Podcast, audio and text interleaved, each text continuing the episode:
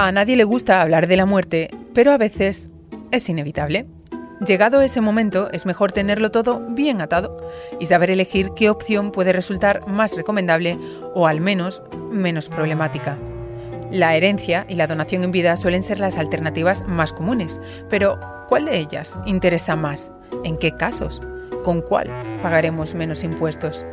En este episodio nos ponemos prácticos para evitarnos algún que otro quebradero de cabeza en el futuro. Soy María Hernández y estás escuchando el podcast de economía del diario El Mundo.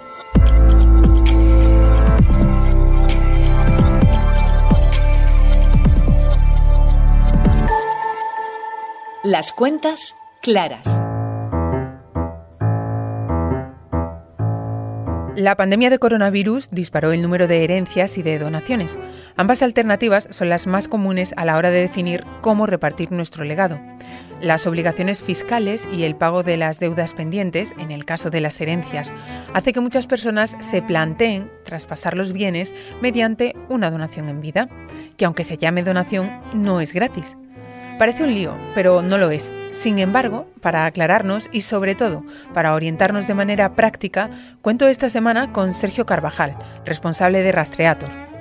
Me interesa saber, por ejemplo, qué opción puede ser más interesante o en qué caso es más apropiado optar por la herencia o por la donación en vida.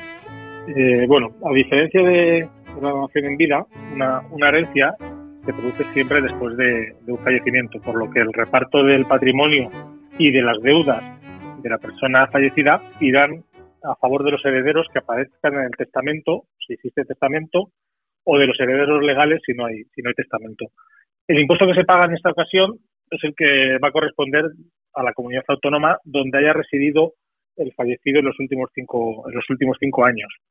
En cambio, en, en la donación, la transmisión de bienes pasará de una persona a otra en vida y esto lógicamente tiene ventajas, como que, por ejemplo, el donante puede establecer ciertas condiciones para que se realice la, transmisión. Y además, el impuesto correspondiente siempre es el de la comunidad autónoma donde reside el donatario.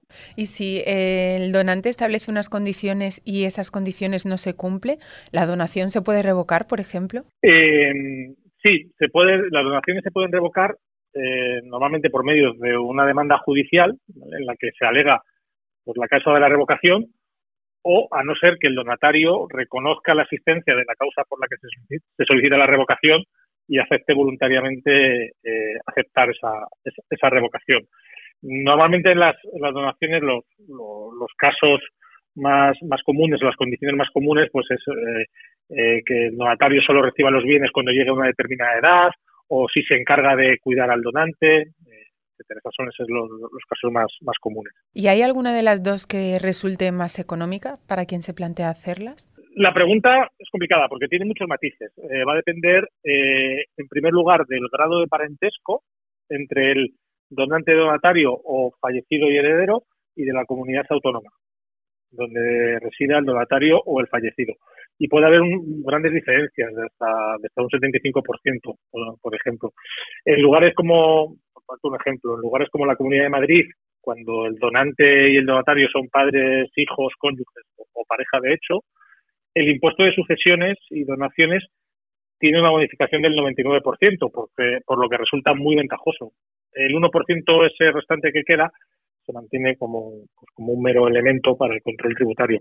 Sin embargo, si te vas a otras comunidades, como por ejemplo Cataluña, la misma operación puede tener un impuesto del 7%, lo que hace que la, donación conlleve un coste superior. En el año 2001 se marcó un récord de herencias que se aceptaron, pero también un récord en la renuncia de, herencias. ¿Renunciar también tiene algún coste? Y, luego, ¿qué, se hace o qué pasa con ese patrimonio al que se renuncia? Eh, renunciar no lleva ningún, ningún coste más allá de la tarifa de, que cobre el notario para poder oficializar la, renuncia por parte del, heredero. Y, el patrimonio eh, va pasando, el, patrimonio heredar o las deudas heredar va pasando por la línea sucesoria y si finalmente todos los herederos renuncian, pues la, herencia pasa al Estado. También el año pasado se dispararon las donaciones en vida y hay análisis que lo vinculan con, la posible armonización fiscal de la que ha hablado en varias ocasiones el Gobierno. Para quien ahora se pueda estar planteando la opción de, donar en vida, ¿es mejor hacerlo ahora o esperar? Bueno, va a depender de va a depender principalmente de, en qué comunidad autónoma eh, estés si tienes previsto hacerlo, hacer una donación ahora y, tu comunidad autónoma es una de, de las que tiene grandes bonificaciones, como podría ser Galicia, Cantabria o Madrid, sería conveniente hacerlo cuanto antes por si hay modificaciones en la ley.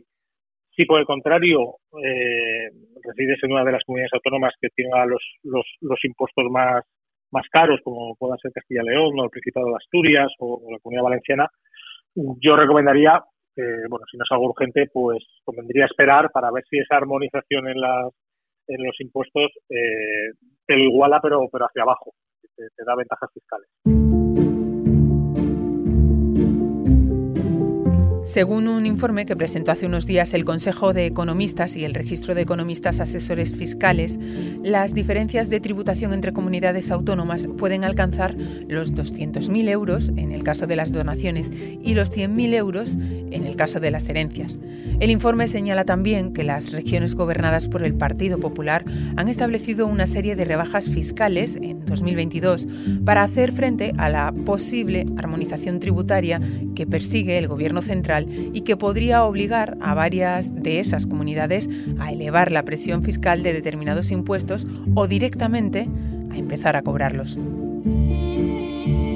Y otra cosa, viendo que ahora estamos cerca de que comience la campaña de la declaración de la renta, eh, ¿cómo se declaran en estos casos los, los bienes que se heredan o los que se reciben en donación? ¿Y quién tiene que declararlo? Vamos a separarlo. Primero vamos a hablar de la donación en, una donación en vida, el, donante es quien debe declarar en su declaración del IRPF esa donación que ha recibido. Y tiene que declarar, eh, perdón, eh, sí, el donante. Tiene que declarar el valor que tenía el bien cuando, cuando lo adquirió y el valor que tiene el bien cuando, cuando lo dona. Y sobre esa, sobre esa diferencia, si es positiva, debería de, debería de pagar eh, impuestos, debería tributar en torno a un 19 o un 23%. Y el donatario no debe tributar la, ganancia. En la herencia no habrá que declarar en ningún caso los bienes obtenidos en la declaración de la renta, pero sí que habría que incluir en la, declaración aquellas rentas que puedan producirse de la obtención de esos bienes. Eh, ¿Qué significa esto? Pues eh, el simple hecho de heredar una vivienda no, no significa que tengas que, que, que declararle pagar por ella, pero si esa vivienda la vas a alquilar o la vas a vender, sí que tendrías que declarar esos, esos beneficios. Eh, ocurre también cuando, eh, cuando heredas acciones o depósitos bancarios. Eh, tienes que declarar los rendimientos obtenidos de esas acciones o de esos depósitos.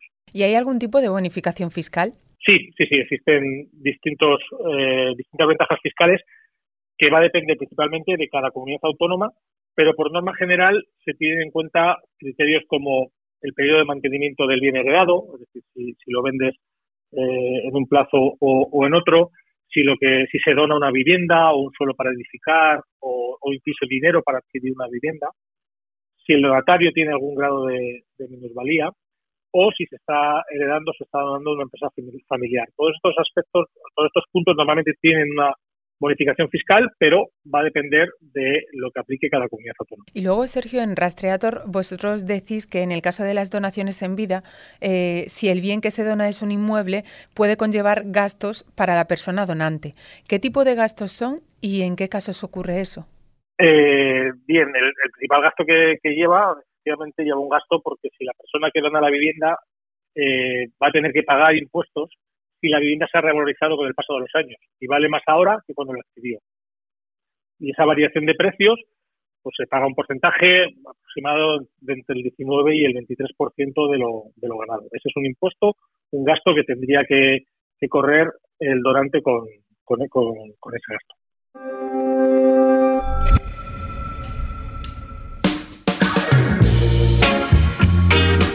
Esta semana además tenemos datos de hipotecas y estaremos pendientes del plan de medidas que presentará el Gobierno para hacer frente a las consecuencias económicas de la invasión de Ucrania aquí en España. Como siempre te digo, ya sabes que puedes seguir esta información y el resto de la actualidad en el mundo, elmundo.es y nuestras redes sociales. Hasta aquí este episodio 47 de Las Cuentas Claras. Reda Slafti se ha encargado del montaje y nosotros volvemos el lunes.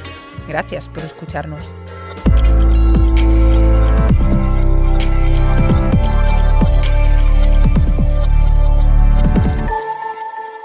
Las cuentas claras.